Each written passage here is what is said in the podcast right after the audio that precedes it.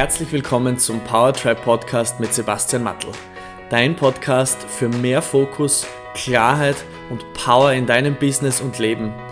In den wöchentlichen Episoden erwarten dich bewegende Perspektiven, liebevolle Streicheleinheiten und umsetzbare Impulse eines Machers zu den Themen Bewusstseinsarbeit, Coaching, Leadership und Lebenslust.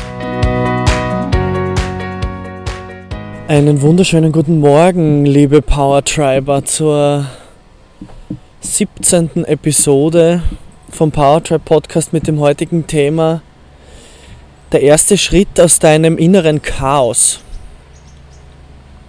Ich freue mich total, dass ihr heute wieder dabei seid und eingeschaltet habt.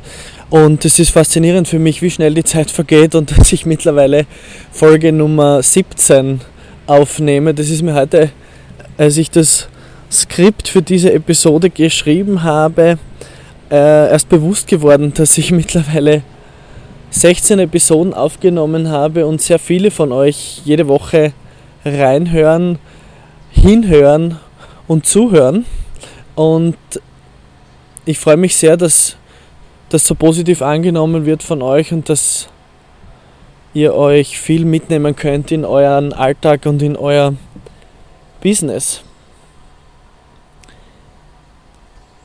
Heute möchte ich über ein Thema sprechen, das euch vielleicht noch weiterhelfen kann. Vor allem wenn es darum geht, dieses innere Chaos in euch ein wenig zu verlassen.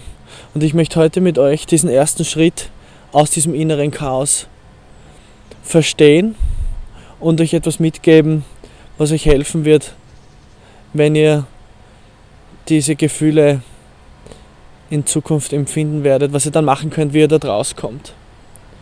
Ich möchte beginnen, euch in eine gewisse Emotion hinführen und euch fragen, ob euch das bekannt vorkommt.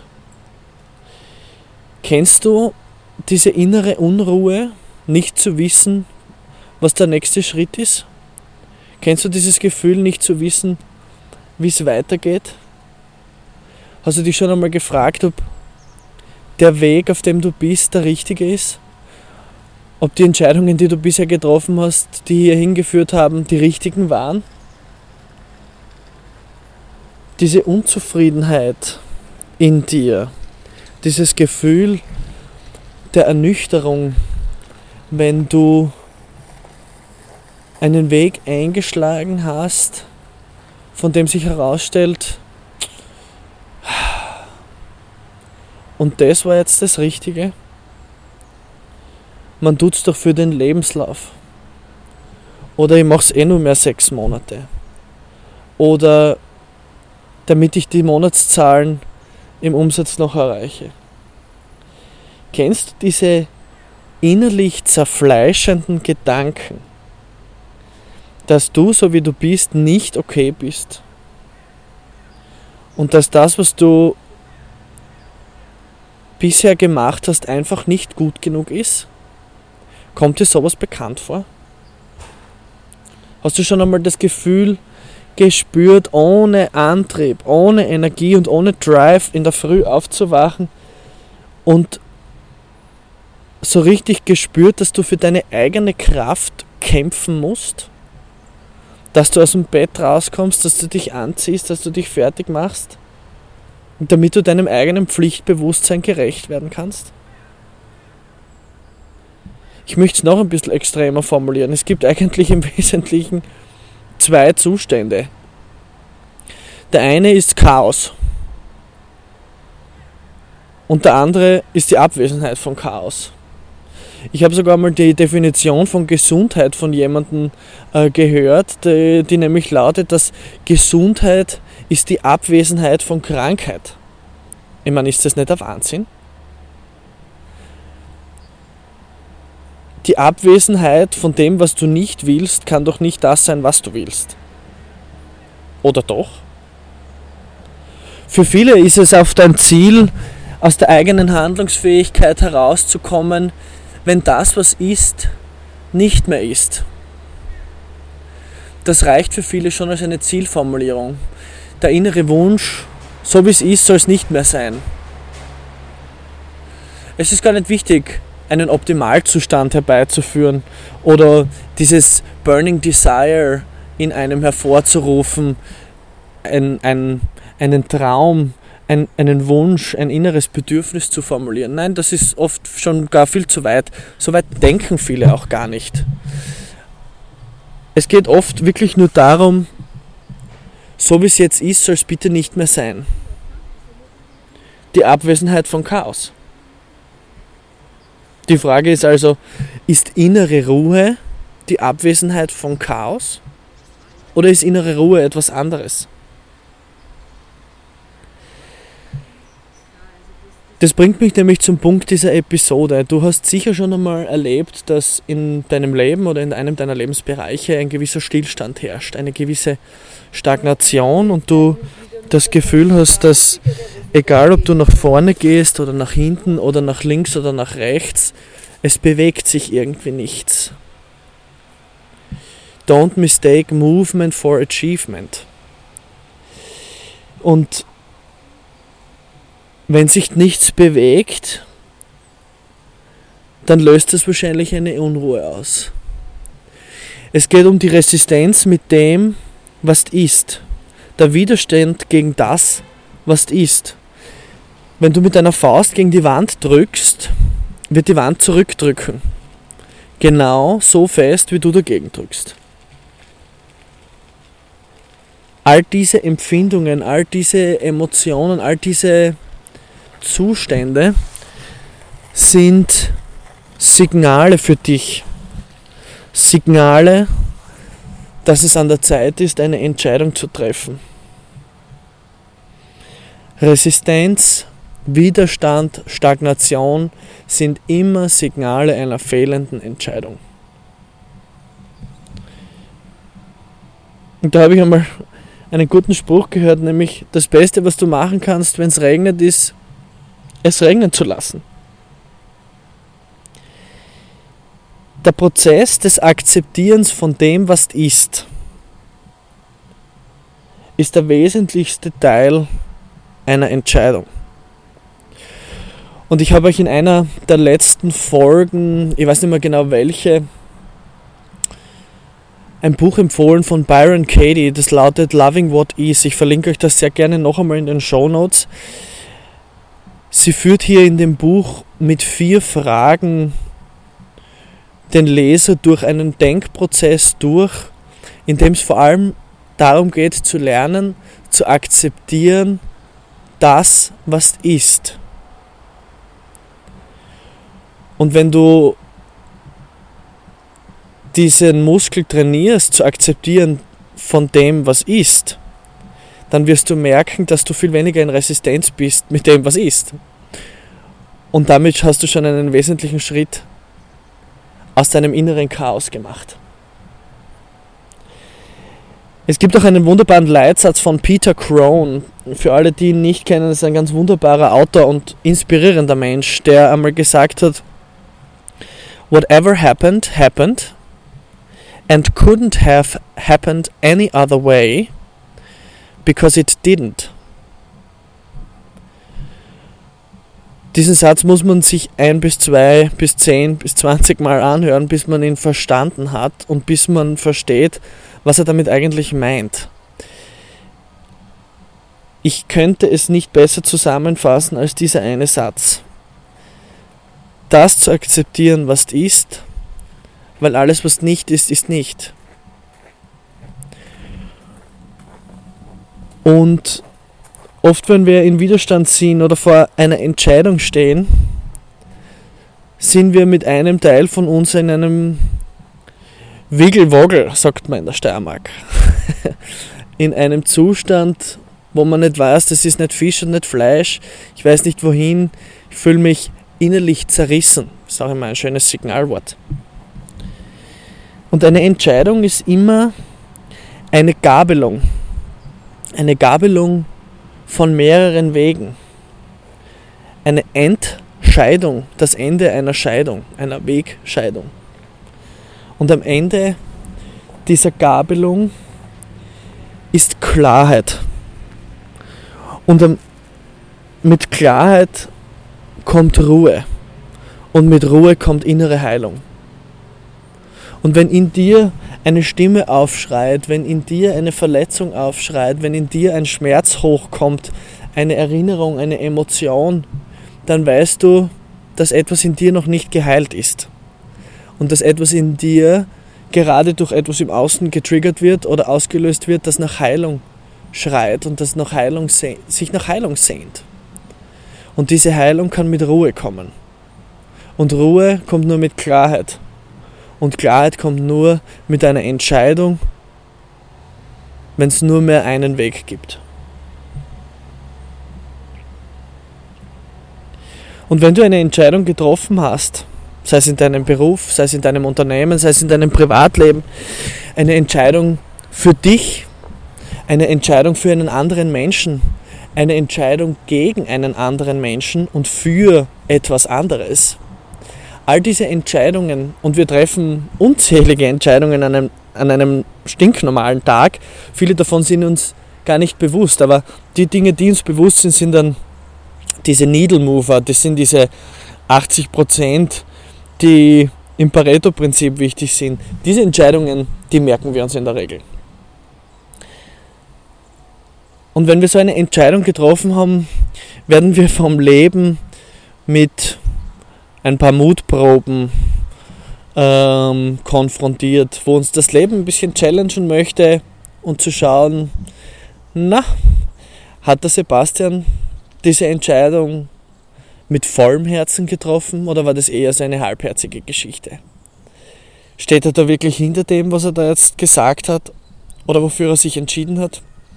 Oder ist das eher so ein Schauen wir mal gewesen?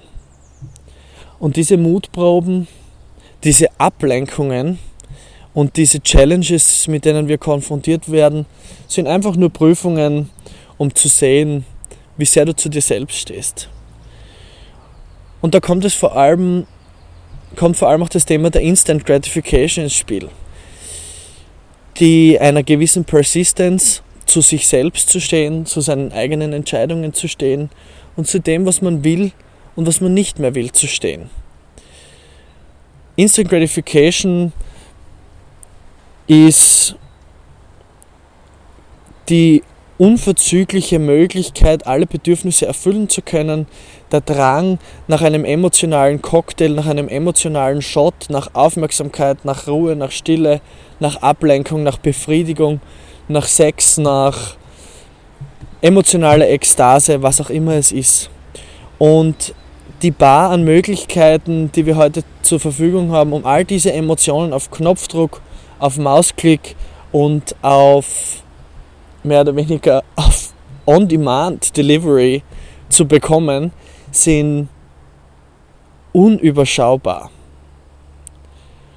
Und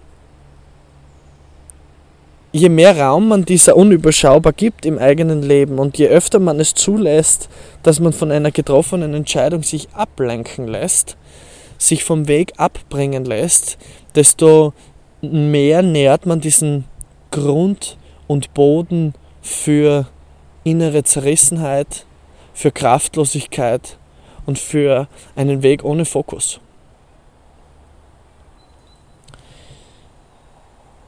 Wie macht man jetzt aber eine solide, ordentliche Entscheidung? Wie trifft man so eine Entscheidung? Wie sieht so ein Weg aus? Und da gibt es natürlich mehrere Möglichkeiten, da gibt es unzählige Literatur aus Wirtschaft, Selbsthilfe, Psychologie, wie man eine Entscheidung heutzutage ordentlich treffen kann. Wie Entscheidungen in einer Gemeinschaft, in einer Gruppe getroffen werden, in der es keine zumindest offensichtlichen Ranghierarchien oder Machthierarchien gibt. Und es beginnt bei einer klassischen Pro- und Kontraliste bis hin zur total empathischen Variante des Bauchgefühls, diese sogenannte Intuition oder das Hören auf diese innere Stimme. Dieses Gefühl, das sich sehr, sehr vertraut anfühlt und wo man weiß, man trifft jetzt eine richtige Entscheidung. Und zwischen diesen zwei Extremen gibt es natürlich viele andere Abwandlungen. Es gibt ja auch deutlich strukturiertere Entscheidungsprozesse, die mit Akronymen äh, angelehnt an, die, an das neurolinguistische Programmieren oder NLP ähm, auch entwickelt wurden. Zum Beispiel der äh, OOC-EMR-Prozess, der für Outcome, Options and Consequences steht auf der einen Seite und äh, für Evaluate, Mitigate and Resolve auf der anderen Seite. In diesem Prozess geht es darum, wie, was ist eigentlich mein Outcome, was ist das Ergebnis und warum will ich dieses Ergebnis. Im nächsten Schritt geht es um die Optionen, was sind alle Optionen, die es gibt, um dieses Outcome zu erreichen. Hier ist es auch wichtig, dass man jene Optionen nennt, die vielleicht etwas weit hergeholt wirken. Im nächsten Schritt bewertet man dann diese Optionen mit sogenannten Consequences. Da schreibt man sich nieder, was sind die Vor- und Nachteile jeder einzelnen dieser Option. Was gewinnst du, wenn du dich für eine Option entscheidest? Was ist der Preis, den du bezahlst, wenn du dich für diese Option entscheidest? Und wenn du das für alle diese Optionen gemacht hast, geht es in einem nächsten Schritt darum, das auch zu bewerten. Wie wichtig auf einer Skala von 1 bis 10 ist jeder Vorteil, jeder Nachteil, um dieses Outcome, um dieses Ergebnis zu erreichen. Und wie wichtig ist dieser Nachteil, mein Ziel zu verhindern? Welche Macht hat dieser Nachteil? In dem nächsten Schritt geht es dann in der Mitigate-Phase darum, das Risiko der Nachteile zu minimieren und jeden einzelnen Nachteil, der einen wesentlichen Einflussfaktor auf meine Zielerreichung haben könnte, ähm, durch Alternativen zu ersetzen, mit dem Ziel, das Risiko aufs Minimalste zu reduzieren. Und am Schluss geht es darum, einen Resolve zu treffen, also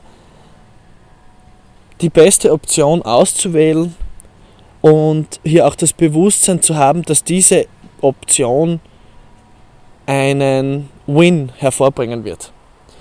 Und dann geht es nur mehr darum, einen Plan zu erstellen, wie man das implementieren kann. Das ist natürlich ein sehr, sehr strukturierter und umfangreicher Entscheidungsprozess und das wird jetzt wahrscheinlich nicht der richtige sein, wenn es darum geht, was heute Mittag zu essen gibt. Ja? Aber ihr wisst selber, vor allem ihr Führungskräfte, ihr Unternehmer unter meinen Zuhörern, dass wir oft Entscheidungen zu treffen haben, die nicht so schwarz und weiß und nicht nur mit Bauchgefühl zu beantworten sind, wo es mehrere Einflussfaktoren zu berücksichtigen gibt und wo wir einen gewissen Komplexitätsgedanken haben. Ich kann mich erinnern, eine Lehrerin von mir hat einmal zu mir gesagt, komplizierte Probleme kann man mit einfachen Lösungen lösen. Komplexe Probleme erfordern komplexe Lösungen. Und so ist es auch beim Entscheidungsprozess, glaube ich, dass wir hier schon auch darauf achten dürfen, wie komplex ist das Thema und wie angemessen ist die Methode, mit der ich an eine Entscheidung herangehe. Und noch einmal, ich kann das nur äh, ausdrücklich wiederholen und, und die Wichtigkeit einer Entscheidung in den Vordergrund rücken. Mit einer Entscheidung scheidest du dich von allem anderen, was nicht ist. Du entscheidest dich für einen Weg und dieser Weg schafft Klarheit. Und diese Klarheit schafft Ruhe. Und in der Ruhe kannst du heilen. In der Ruhe kann dein Unternehmen heilen. In der Ruhe kann ein Prozess heilen.